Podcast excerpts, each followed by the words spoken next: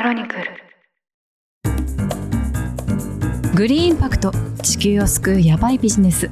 この番組は2020年代の最注目トピックグリーン経済をテーマに最先端のビジネスやテクノロジーそして企業家たちに焦点を当ててお届けしていきます。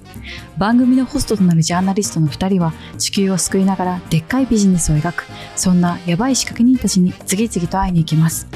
その現場は地球丸ごと文字通り世界のどこへでも飛んでいきます。改めましてこんにちはニュースピックス地球支局の岡ゆずはです同じくニュースピックス地球支局の後藤直義です。今回は東京とニューヨークからの収録になりますそして今回初めて後藤さんご夫婦での出演という新たな試みですね今回はそうです。今回のゲストは土屋と堀さんと奈々さんというご夫婦です。お二人は国際協力銀行、通称 JBIC という金融機関の同僚でありながら、実は世界のグリーン分野のビジネスやスタートアップを学ぶためにですね、今、MIT のビジネススクールに夫婦揃って留学してるんですね。グリーン分野っていうとスタンフォードで新しい気候関連の学部ができたりしてそっちの方がメインな感じがしてたんですけど実は MIT もグリーン盛んなんですか？ものすごい盛んなんですよね。MIT っていうのはもうアメリカトップのエンジニアリングスクールを抱えていたりとか、まあ、ハードウェア、本当に材料とか素材とか、それこそ我々が取材した核融合であったりとか、鉄作りであるとか、こういったものづくりとか、エンジニアリングの世界では、まあ、トップスクールなわけです。そういうところから生まれるいろんなスタートアップに、実はこのご夫婦はいろんなところでタッチポイントを持っていて、いろんなイベントのですね、運営者とかもやられてるわけですね。今回はサマースペシャルということで特別に前編後編に分けてお届けします。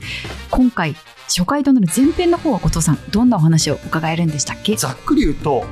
アメリカトップの MIT、そのグリーン分野のスタートアップをですね、今、中で実際に学んで触っているお二人に、もうバーチャルツアーをですね、語りながらやっていただこうっていうのがコンセプトです。例えば、MIT のですね、優秀な学生、コンピューターサイエンスとか法律とかビジネスとか、いろんな人たちが集まってやるグリーンのハッカソンとかがこれから行われるんですけど、そこはどんなものなのかとか、あとはですね、世界中の学生たちがですね、グリーン分野のビジネスや企業アイディアを競い合う、こういったプライズ、MIT のクライメートエナジープライズという大きな大きなイベントが来年春にあるんですけど、そういったところにどんなアイディアが持ち込まれるかとか、そういったですね、ボストン、MIT、現地にいるお二人でしかわからないことをですね、余すことなく前編では語っていただきます。しかも日本の研究者日本の学生さんにもこれチャンスがあるんですよねだからちょっと戸堀さんご夫妻に日本の人たちでアイデアがある人はどうしたらいいかっていうのもちょっといろいろ聞いてきたので皆さん楽しみにしててくださいそれではどうぞ。はい本日は土屋奈々さん土屋戸堀さんにお越しいただきましたようこそこんにちは。こんよろしくおにちは願いしまよろす。しくお願いします。よろしくお願いしますご夫婦での登場ということで、初ですよねこの当然初なんですけど、ご夫婦ともぜひグリーンインパクトにお招きしたい人物ということで、非常にこれはサマースペシャルということで、えっ、と、奈々さんと堀さん前後編ですごく面白いお話を今日お届けしていきたいと思っております。簡単にですね、まずお二方、実はアメリカに今いらっしゃるんですけれども、それぞれどこで何を夫婦でやってらっしゃるのか簡単に自己紹介いただいてもいいでしょうか？はい、小堀と申します。現在 MIT のビジネススクールに在籍しておりまして、えー2年間経営学を学ぶということで、ボストンに住んで、えー MIT に通っております。よろしくお願いします。土屋奈々です。同じく MIT のビジネススクールに在籍しておりまして、今、トフリの方がボストンというふうに申し上げたんですけれど、今実は西海岸、サウスベイの方におりまして、創造ベンチャーあそうなんですか？ズという、はい、VC でインターンをしているところです。そもそも、えーお二方はななぜこう MIT のビジネススクールに行っていて何を学んでらっしゃるのかこれグリーンに関係があると伺ってるんですけど実は2人とも MIT の前、政府系の金融機関の国際協力銀行というところで働いておりまして、それぞれに仕事をしていく中でグリーンに関連する関心が高まって、アメリカで最新のクリーンテックの情報をあまあ収集したり勉強したいという思いで、そこの分野に力を入れている MIT に留学しているということです。そうですね。特にクリーンテックを牽引しているアメリカのスタートアップを見たいなっていう思いでアメリカに来てまして、で、夏はそれもあって、VC で働いて、まあ、どういう目線で新しいイノベーションを生み出しているようなスタートアップを評価しているのかっていうことを勉強したいなと思って、この夏は西海岸に来ているっていう次第です。えーたまたまなんですけれども、二人とも夏のインターンシップを探していて、クリーンテック、えーもしくはそこに投資する、v、c で探していて、たまたま創造ベンチャーズという、シリコンバレーにあるあの VC でインターンさせていただくことになって、夫婦でインターンしております。つまり同じ職場で働いていて同じグリーンに目覚めて同じ MIT で学び同じ夏休みを同じ創造ベンチャーズで同じテーマでリサーチしてたということで合ってますか？その通りです。かぶりました。ほとんど一心同体ですね。そんなことがあるんですか？たまたま同じところにインターンする。それたまたまなんですか？一緒にセールいやそれは一緒で決まってるでしょ。だって。そうですね。まあ、たまたま、そんなどうなんでしょう。西海岸に MIT のスタディツアーで行くみたいなのがあって、で、コンコンと創造さん、ちょっといろいろお話聞かせてくださいっていうふうに訪問して、で、実はインターンっていうのもやってるよっていうことで、二人で応募して、結果として二人とも取っていただけたっていう、そんな感じで。なので今日のプログラムは夫婦でペアでまず MIT でそのアメリカのクライメートテックのどういうところが見えるのか今何をやってるのかとお話を前半でで後半は夫婦2人でコンコンとやってそのまま採用されたベンチャーキャピタルでクライメートテックをどう見たのかっていうこの話に分けてお届けしていこうと思います。それでは早速なんですけど MIT いろんなことをやってるっていうふうに伺うんですけどそもそも2人は今どんなことをやってるのか何が起きてるのか教えていただけないでしょうか？先ほど申し上げた通り、二人とも経営大学院、スローン経営大学院というところがありまして、二人ともサステナビリティに特化した授業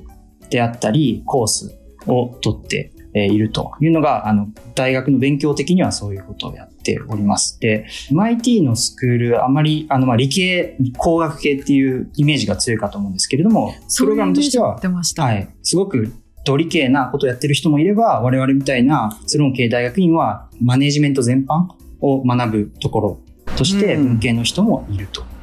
いうことなんですけれども、特徴としては、実は10年以上前からサステナビリティフォーカスの MBA の中でもこうサステナビリティに集中して授業を取りますっていう certificate を出している大学院でして、なるほど。我々は2人ともその certificate を取りたいなと思って、サステナビリティ関係の授業を取ったりしてます。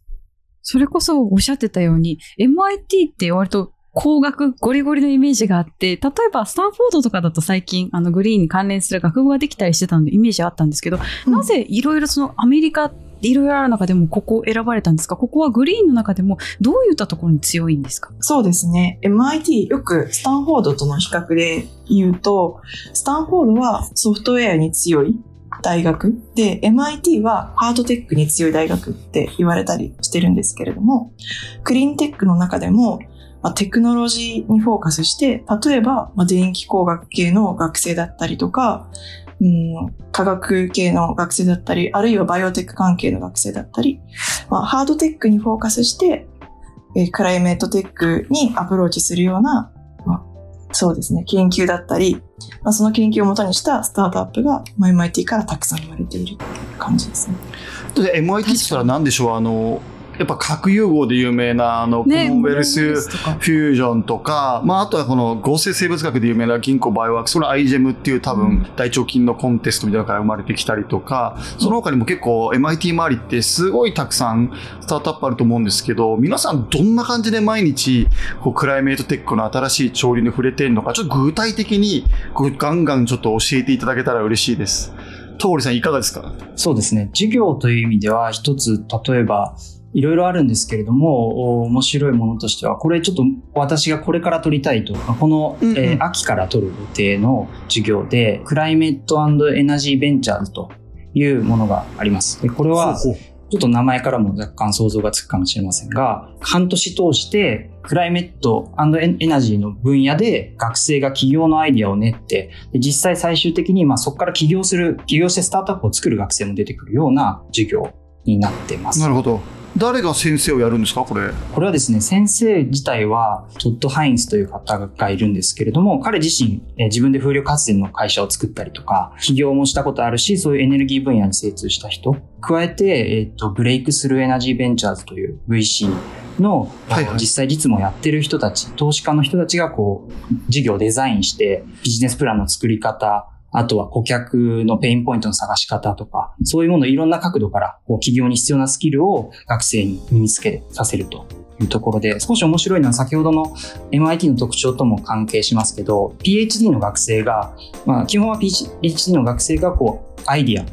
例えば、すごい薄い太陽光を作りたいっていうアイディアを出して、それにビジネススクールとかロースクールとか、あと経済学を学んでる学生たちがチームを組んで、じゃあそれをどうやってビジネスにしていくかっていうのを議論して、チームでこうそういうアイディアを練っていく、そんな授業になってますので、ちょっとこれは私もこれから取るの楽しみですね。ちょっと半年かけてクラスでスタートアップを作って、それ羽ばたけっつって出ていく本当のスタートアップも出てくるってことですか？はい、おっしゃる通りですね。じゃあみんなガチってことですね。MIT の理系も文系もひっくるめて作るんだと。これ、そういうなんか過去にこれ MIT っていうのはこういうとこからすでにもうなんかスタートアップがいろいろ出てるんですか？そうですね。結構いろいろなスタートアップが出ていて、ちょっとこの授業のまさに先ほど紹介したトッド・ハインズという人が、この授業とは別にクライメットエナジープライズという、えーそういった学生スタートアップアイディアを持っている人、もしくはもうその学生として起業している人に、賞金という形でピッチコンペをして賞金を与える。で、そこでさらに事業を大きくしていくっていうようなプライズをその先生が始めて、これもう16年前ぐらいに始めてるんですけれども、そんな歴史があるんですか？そうですね、はい。で、今は、あの、もう運営自体、そのプライズの運営自体は学生がやっていいるということで、私が運営責任者という形でメンバーに入っていて、これから今度の春に向けてそういうプライズを運営していきたいと思っています。誰が応募できるんですかこれは？チームを組んで応募していただくんですけれども、チームの半分以上が学生であればいいと MIT の学生じゃなくても、この MIT クライメートエナジープライズっていうこの本編には出れるんですか？そうですね。はい。あの、MI、実際 MIT のみならず全米から学生が出てきておりまして、例えばスタンフォードのチームが入ってきたりとか、いろんな学生が応募しています。アメリカのみならずヨーロッパにも広がってきていて、ヨーロッパの学生も応募できるっていうのが前回の去年のプライズだったんですけれども、次はもうさらにアジアまで広げていきたいなと思っているので、アジアの学生、日本の学生も応募できるような形にしたいと思っています。勝つとプライズってことは何かもらえるんですか？基本的にはこう何回かピッチしていって、最初の一次選考で外部の実際の投資家にピッチしてもらって、で、さらにそこから準決勝、決勝みたいな感じでどんどんとトーナメントを駆け上がっていくようなイメージで、最終的には優勝賞金10万ドル、1000万円ぐらいね。1500万万ぐらいか。ね。はいで。すね。それぐらいの規模で、あの、資金をもらえるようなプライスになっております。過去にどんなスタートアップが出たのかっていうのはちょっと知りたいとこですよね。例えば結構過去16年決勝に残ったチーム大体半分以上がまだスタートアップとして残ってる生き残ってるようなイメージでしてそうなんだ。で大体累計そうですね850チームぐらい今まで応募してもらってて毎年100チーム前後ですかねあの応募してるっていう感じでで例えばなんですけれども面白いところいくつかあるんですが例えば実際数年前に IPO 上場しているようなソリッドエナジーという会社があってこれはまあ革新的な電池を作るような会社であったり、うん。あとは結構まあもともとあの今クライメットエナジープライズと申し上げましたけれどももともとはクリーンエナジープライズということだったので結構エネルギー系例えば分散型の電源の開発を促進するようなプラットフォームを作る会社とか、まあそういうのが出てきていたっていう感じですね。なんか具体的にもうちょっと ABC ぐらい欲しいですね。BC ぐらいあなるほどなるほど欲しいです。この4月に前回のプライズが行われてるんですが、ええそこの1位、2位、3位じゃあよろしければ。お願いします。はい。1位がですね、えっと、セイヤビオというチームでして、これは MIT のケミカルエンジニアリングの教授とスローン経営大学院の MBA 生がタッグを組んで。できたチームで何をしているかというと、化学肥料をなるべく少なくする、化学肥料の代替的な肥料を作るということで、微生物を使った肥料の開発。で何をしてるかというと、微生物を実際コーティングしちゃうんですね。ナノコーティングして、で、こう、熱とか乾燥に弱いので、そういったものから微生物を守ってあげることで、土壌の中でこう微生物の繁殖、有用な微生物の繁殖を促すみたいな。で、なるほど。化学肥料はご存知の通り、世界の CO2 排出量の数パーセントになっているようなものなので、そういった課題を解決するというやつ。で結構バラエティ飛んでてですね、よろしければ第2位いってもいいですか？お願いします。アーボンという、これはコロンビア大学とコーネル大学の PhD 生の2人が作ったダイレクトエアキャプチャーの技術を持ったガジェットです。ダックが出てくるんですね、ここで。そうですね。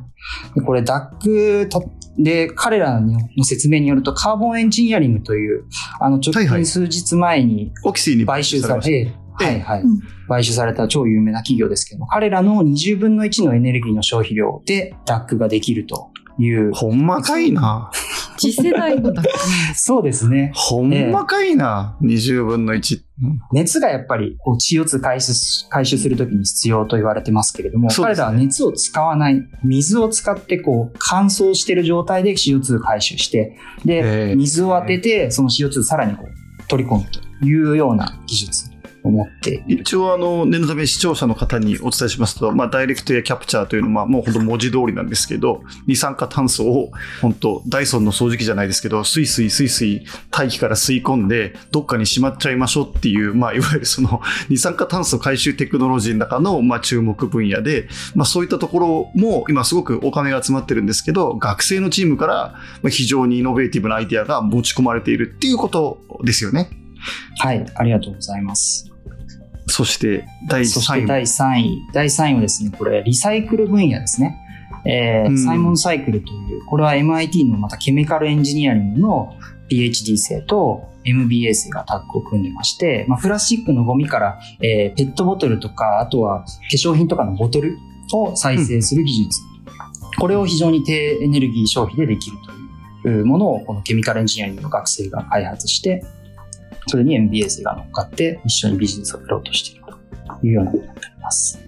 まあ、そうやって勝ち残ったチームには先ほど小切手が渡されて、はいこれで頑張れやみたいな話になるっていうことなんですかね。はい、おっしゃる通りですね。あとは、もう一つの特徴は、勝ち残った学生だけではなくて、ある程度選考が進んでくるとですね、実際現役の VC の投資家であったり、教授であったり、そういう技術がわかる人、ビジネスがわかる実務家の人とのメンタリングというのもあって、ですので、そういう実際の一線で活躍しているプレイヤーの方と学生チームをマッチングして、で、そういったこうアドバイスを受けたりとかっていうようなこともできるので、まあ必ずしも勝者だけではなくて、幅広い人たちに今後スタートアップとして活躍してもらえるような場を提供したいなと思っています。しかも来年はトホリさんが幹部やってて、アジアからも出れるってことは、トホリモーデをして、日本の学生は、トホリさん、なんとかなんないですかねみたいなことが随所で発生し、そうそう、もしかすると、この世界最高峰の、まあ、エンジニアリングスクールを抱える MIT のコンペに、日本チームが出たらいいな、みたいなことがあるっていうことって合ってますか？はい、ありがとうございます。まさにそういった狙いを個人的にはですね、私も日本人として出てほそうしいうところを、はいいや、岡さんが出たらいいでしょ。だって、確か半分以上が学生なら出れるんでしょ。そうか。学生の人集めればいいのかな。日本とかからだとどういう分野なら勝てそうっていう見込みとかってありますか？電池とかなんか、素材とかなんか、こういうチーム求むみたいなのがあれば。テーマは幅広いですので、必ずしもエネルギーだけでなくて、先ほどの、まあ、DAC も含めたり、あの、リサイクルがあったり、あとは交通分野とかも含めて、交通分野の脱炭素とか、農業、フード、食料とかですね、結構日本の食っていうのも注目されてると思いますので、そうですね。まあいろんな分野、脱炭素に資するという説明があれば応募いただけるので、ぜひ幅広い分野から日本の、えー、と学生の方に応募でしていただけると私としてもすごく嬉しいなと思っております。これはちょっと、グリーンインパクトをここまで聞いてきた皆さんだったら、これ、応募しなきゃダメですよね、岡さん。これ、学生の方も結構聞いてらっしゃるんで。ええええ応募してください。応援応援棒読みですね棒読みですねめっちゃ応募してほしい。めっちゃ応募してほしい。いやいや、このね、あの、土屋夫婦のすごいのは、ホットホリさんがこのクリーンエナジープライズで奔走してるかと思えば、奥様の奈々さんも実は違うですね、このクライメートテックのクラスターを盛り上げる、まあ、キーマン的存在だということをちょっとね、教えていただきまして、この奈々さんにですね、ちょっと何やってるのか伺っていきたいと思います。岡さん、いいですか？聞きたいです。お願いします。はい。トフリの方はプライズなんですけれど、私はエナジークライメートハックというものをやっております。ハック？これは何ですか？ハックってハッカソンの略なんですけど、もともとは IT 業界用語で、お題に対してプログラマーが缶詰になって、こう商品アイデアを競い合うみたいな用語なんですけど、エナジーハックはこのエネルギー版ですね。アメリカのを中心に300人ぐらいの学生が集まって、企業が、まあ、こういう悩みがクライメットテックに関してあるから、何か課題解決してほしいというふうに提示されて、学生が36時間缶詰になって、この課題の解決に取り組むと。でそのアイデアをコンペみたいな形で競い合うっていうのがエナジーハックです。36時どう間。いうお題が出るんですか？そうですね。去年はですね、ビルトエンバイロメント、まあ、建物とか街の脱炭素をテーマにしてまして、例えば具体的に去年1位だったチームどういうお題に取り組んだかっていうと、マス CEC っていう組織がありまして、あの、マサチューセッツ州のクリーンエネルギーの促進を目的にした組織で、まあアーリーステージの企業に資金を提供したりしてるんですけれども、まあ、ここがうん。ボストンの古い建物、ボストンって結構ダウンタウンとかの方に行くと、1980年代とか70年代に建てられたような建物がいっぱいあるんですけれど、こういう古い建物の電化と脱炭素を促進するようなソフトウェアツールを作ってほしいっていうような、まあ、お題を出しまして、で、これに対して MIT のまあ学生4人、建築だったり、ファイナンスだったり、あとはエネルギーのモデリングとか政策を勉強してますっていうような学生が集まって、その学生が考えたアイデアがまあ優勝してました、去年は。うん。それはどうワークするんですか？彼らのアイディアは結構面白くって、アプリがありますと。で、アプリに実際にこう使うユーザーが、例えばまあ私が住んでいる建物の脱炭素をしたいとしたら、私の住所を入れて、建物が何階建てで、床面積が何平米で、南向きなのか北向きなのかとか、そういう情報をポチポチ入れて、で、いつまでに何パーセント CO2 を削減したいです。で、お予算これぐらいですっていうのを入れると、そのソフトウェアの裏で、オープンストリートマップっていう誰でも編集できる地図サイトがあるんですけど、まあそういうオープンサイトとか、あとは建物の環境影響を評価する、まあ、ソフトウェアツール、クライメットスタディオっていう、これも、あこれは有料かな？あこういったツールからこうデータを引っ張ってきて、で、ソフトウェアの後ろで、例えば、じゃあ、排出量を一番減らして、で、かつコストが低くて、早くそれができるものは何かっていうのを、まあ、シミュレーションして、これがソリューションの、これが一番いいソリューションですっていうのを提案してくれる。例えば、その LED にじゃあ変えましょうとか、うん建物の窓をもうちょっと暖房効率がいいものにしましょうとか、冷暖房システムが古いんでこれを変えましょうとか、うんまあ、そういう提案をしてくれるっていうようなものですね。なるほど。そうすると、結構な人数集まるんですか？そうですね。全部で300人で、国内だと、アメリカ国内だと MIT、ハーバード、スタンフォードとか、で、国内だけじゃなくって、海外はインドとかデンマークとか、いろんなところからいろんな専攻の学生が集まってくるっていう感じです。ちなみに36は6時間ぶっ通しでやるんですか？ハッカソンは。いや、あの、さすがに寝てますけど、寝てますけど、皆さん。でも結構深夜まで、あの、ねキャンパスで、ああでもない、こうでもない、36時間でアイディア練ってって、やっぱ相当大変だと思うので、皆さんなんか、はい、もうこの時間って決められた時間を超えて、もうずっと遅くまで、あるいは朝早く来てアイディア練ってます、ね。ちなみに、次のハッカソンのお題とか先に聞いちゃったら怒られますよね。いや、とんでもないです。ご質問むしろありがとうございます。今年はですね、AI× クライメートテックっていうテーマでやろうと思ってます。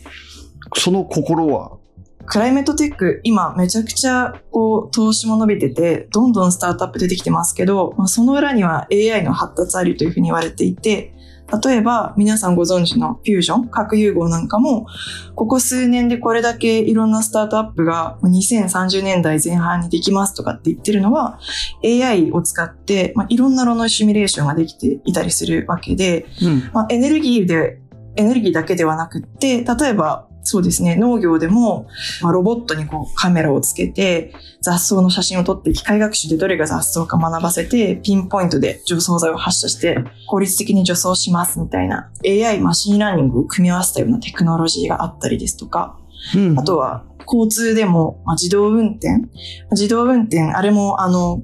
画像認識と AI でやってやってると思うんですけれども、あえて自動運転が出てくると、まあ交通渋滞がなくなるんで、そうすると環境にとってもいいよねとか、まあ、ありとあらゆるクライメットテックの、ここでは語りきれないぐらい、い。はい、を支えてるのが AI。面白そう。まあ、それ、それこそ我々が過去に取材してご紹介したものだと、まあ、サテライトデータから、こういった森林だったりとか、河川の水の使用量とかをこうモニタリングして、AI でまあ分析して可視化したりとか、本当どこでも AI って使われてますよね。その太陽光パネルとか電気の最適化とか、まあそういった取引の分野にも使われますし、なんかすごく。おっしゃる通りですね。うん、ガチ感がありますね、テーマとして。そうですね。はい。ここれはその時の、じゃあ AI かけるもうクライメイトで、用意どんで何かやりたまえっていうのが、この分野からもっと具体的に何かお題が出て、こうみんなが取り組むんですか？おっしゃる通りです。このエナジーハックの仕組みがですね、これにスポンサーになってくれるような企業さんが、このお題に取り組んでほしいっていうのを持ってくるなので、るほど。そのお題を学生たちが見て、3、4人でグループを組んで、これやりたいっていうのを、まあ、決めてですね、同じお題に取り組んでいる学生のグループが横並びで何組もいたりするんで、その間で、まあ、競い合って、で、最終的にはなるほど1位、2位、3位と、良かったアイディアが順番に、これもまあ、プライズが出るんですけれど、決まっていくっていう感じですね。なるほど。ちなみに実際私は去年エナジーハック出場しまして、出おお、そうなんですか？そうなんですよ。なので、あの36時間、普通に夜は寝まして、夜10時ぐらいまでですかね、やって朝早く起きるみたいな、非常に健康的な感じのハックだったんですけれども、私が取り組んだお題がですね、セメント業界の脱炭素化みたいな、そういうお題が出されまして、で、そちらを、えっと、私個人で参加したんですけれども、チームをその場で見つけて、それも36時間以内にやるんですが、アメリカのヒューストンの大大学1年生、コンピューターサイエンスを学んでいる大学1年生と、シカゴの大学院生と、へええ。2人と4人でチーム組んで取り組みました。いやいやいやいや、そ大事なところ、そのソリューションなんだったのかと何位だったかってところですよ、さん。失礼しました。あの、残念ながら決勝には進めずっていうところだったんですけども、ソリューションとしては、あの、コンクリートってご存知の通り、すごく CO2、世界の CO2 の8%ぐらいコンコンクリートで排出してるっていうふうに言われてるんですけれども、そのほとんどがセメント作る過程で出てくるということで、セメントの材料の石灰石を、まあ、あの非常に高温で石とか砂利とかと加熱してでセメントっていうのができてそれがまあボンドのような形になってコンクリートを作るんですが、えーその石灰石と CO2 がどうしてもこう組あの反応石灰石が反応して CO2 出してしまうというところなのでこの石灰石に代わる代替的なもので、まあ、あのガラス素材を入れたりとかなんかそういう代替物を入れるっていうのとあとはそのコンクリートのリサイクルその2つを組み合わせたビジネスモデルを考えて、それもちろん、あの、いろんなこう文献とかを調べながら、限られた時間ではありますけれども、ワークしそうだというところで、ビジネスプランとして提示して、で、ピッチするっていうのをやりました。ただ、まあ、同じこのカテゴリーで競い合ってたところに、非常に強力なハーバード大学のチームがいまして、えーもうすでにハック前からもう、なんていうんですか、こう、チーム組んでアイディアを練り合ってた感じで、まあ、すごくレベルが高くて、残念ながら彼らに競り負けてしまいました。ナナさんは MIT でどんな授業を取ってらっしゃったんですか？そうですね。私、あの、ニューエンタープライズっていう授業が一番印象に残っていて、どういう授業かと言いますと、ビル・ボレットという MIT での、まあ、有名なアントレプレナーシップの名物教授みたいな人がいるんですけど、彼がスタートアップ企業が成功するために必要な24のステップっていう本を出してて、これ日本語でも出てるんですが、このステップに沿ってビジネスアイデアを出る練るっていう授業を去年取ってまして、的に面白かったなと思ってます。これが美味しい情報だったみたいなのあるんですか？何が一番刺さりました？そうですね。勉強になったのは、彼が主張しているのはですね、起業家はカリスマ性を持った天才的な人間である必要はなくて、アントレプレナーシップっていうのは体型だって教えられるんだと、トレーニングできるんだっていう主張をしていて、でこの本に書いてあることを。この本に書いてあることをやれば、誰でも面白いスタートアップができるんだっていうことを言ってるんですよね。そんな、すごいな、そその本欲しい。つい買ってしまいそうなこと言ってますね。で、私はですね、MIT のコンピューターサイエンスのアンダーグラッド、学部生の学生と、あとは MBA の学生と一緒に農業でうんまあ肥料サンプルをどうやって最適化するかっていうソフトウェアの開発を目指すスタートアップの間に取り組みました。で、な、なんで肥料かっていうと、肥料ってもともと原料が化石燃料、ガスとか石油とかなんですけど、それを作る過程で膨大なエネルギーが必要になりますというのと、あとはその肥料を、まかれた肥料から酸化窒素というものが出てくると、二酸化炭素の300倍以上の地球温暖化効果があると言われていて、で大体この農家の方々って失敗したくないじゃないですか。だから肥料をたくさん撒いちゃうんですよね。で、そうすると植物に吸収されるのってそのうちの一部だったりして、なるほど。残った分って地中、地中が掘り起こされたりした時に大気に出ちゃいます。それが地球温暖化の要因の一つになってますっていうことで、どうやって農家の人にその肥料の利用を抑えてもらうか、もっと適切に使ってもらうかっていうソフトウェアを開発したいっていうアイデアに取り組んでいました。おーお腹すくぐらいだったら、ちょっと食べきれないぐらい肥料を撒いちゃえ、ええみたいな話をなんとかせよってことですよね。そうなんですよね。はい。ただ最近は、ロシアのウクライナ侵攻もあって、ガス価格が上がってるんで、それに伴って肥料価格も上がってて、農家の方々もコストを抑えるっていう観点から、肥料の使用を少なくするっていうアイデアは、必ずしもクライメットだけではなくって、農家の方にとってもウィンになるんじゃないかなと思って、こういったアイデアに取り組んでました。なるほど。ありがとうございます。そんなあの、夫婦で MIT のこのグリーン分野をですね、こう、いろいろとこう、ブグリーン漬けになってるお二人なんですけど、最後にこの MIT、皆さんがやっているそのプライズとかハッカソン以外にもいろんな組織やいろんな建物やいろんななんかチームがあるんだと思うんですけど、なんとなくこのお二人でババッと5分10分で仮想ツアーをしていただいて、ちょっと MIT の面白さ編をちょっとあの着地させたいと思うんですけど、ぜひどこからでも。先ほど授業という話をして、あとはまあプライズ、そういうハッカソンっていう学生が運営するようなものがあるんですけれども、さらにその先何かスタートアップをやるってなった時の外部で資金を調達する方法としてまあ VC があると思うんですが、MIT から実はスピンアウトした VC として The Engine というものがあります。で、これは何を狙っているかというと、そういうラボで発見した新しい技術、それをマーケットに出す。コマーシャルにするっていうところの資金ギャップを埋めるという狙いで、彼らが言ってるのはタフテックと呼んでるんですけれども、こう地球上の最も難しい課題を科学工学の力で解決するような、そういうタフテックスタートアップを支援するということで、当然、クライメットチェンジは一番難しいような課題なので、クライメットチェンジに多く投資をしているようなベンチャーキャピタル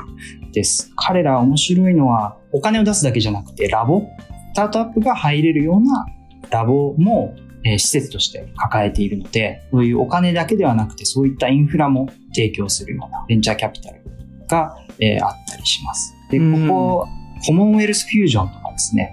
あとは、ボストンメタルズという製鉄業界に脱炭素化に取り組んでいるようなスタートアップ。こういったところも最初のシード期にお金を入れているような VC なんと我々が両方ともお尋ねしたスタートアップではないあかと。そうなんですね。はい。そうなんです。はい。そういったところを支えている、実はこういった D エンジンのようなプレイヤーが MIT のキャンパスのすぐ横にあの建物があるので、ぜひちょっと行ってみていただきたいなと思います。VC もくっついてるってことですね、キャンパスに。はい。あとですね、スタートアップだけではなくて、まあ、大企業とのコラボレーションっていうのもあって MIT エナジーイニシアティブっていうエネルギーに特化した研究所みたいなものがあるんですけれどこれも結構面白かったですね。その MIT の学生とあとはその企業が一緒にエネルギーに関する、まあ、研究をする、まあ、企業が持ってる課題とかを、まあ、MIT の、まあ、学生が自分たちのこう研究に落とし込んで例えばエコノミックアナリシスをしたりとかデータの分析をしたりとかここも面白い MIT ならではのところかなというふうに思います。もう一つですね、これも MIT の今外に出ている北米最大の気候テック特化のインキュベーター組織がありまして、グリーンタウンラブズというんですけれども、これも少しエナジーイニシアティブと若干似てる側面があるんですが、大企業の方々がスポンサーになって、で、気候テックのスタートアップと何かこうプロトタイプを一緒に作ったり、あとはそういうこうインキュベーションを一緒にやるような施設になっておりまして、大体120社ぐらいですかね。今、あの、スタートアップが参加していて、これも MIT のちょっと北に行ったところにあります。このいろんなエコシステムがある中でも例えばこの分野に興味がある日本人の人が最初にそのなんか足がかりとしていくとしたらどどこを訪れたらいいですか？まずハッカソンに出てみなみたいなのかそのプライズ応募してみたらいいよなのかどっからどっから取り掛かったらいいですか？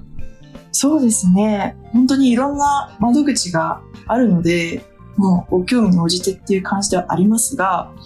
手前味噌になりますが、エナジーハックは本当に気軽に参加していただけるかなと。いやいや、エナジープライズもぜひ、あの、学生であれば参加していただけます。でバトルが生じて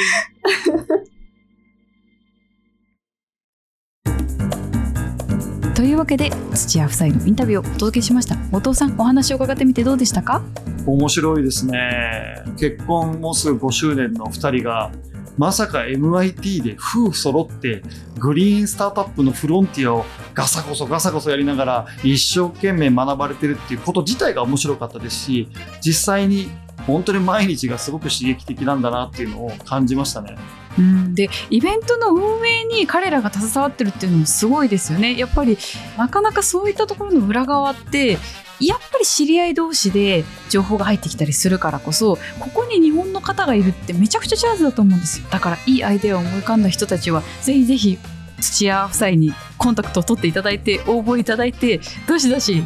1500万円をゲットしてください。そういうことです。そういうことです。それでは続きは次回にしましょうか。グリーンインパクト、ここまでお聞きくださいましてありがとうございました。番組への感想は、ハッシュタググリーンインパクト、すべてアルファベットでツイートいただければ嬉しいです。この番組はしばらくの間、毎週1回配信されます。それでは次回もどうぞよろしくお願いします。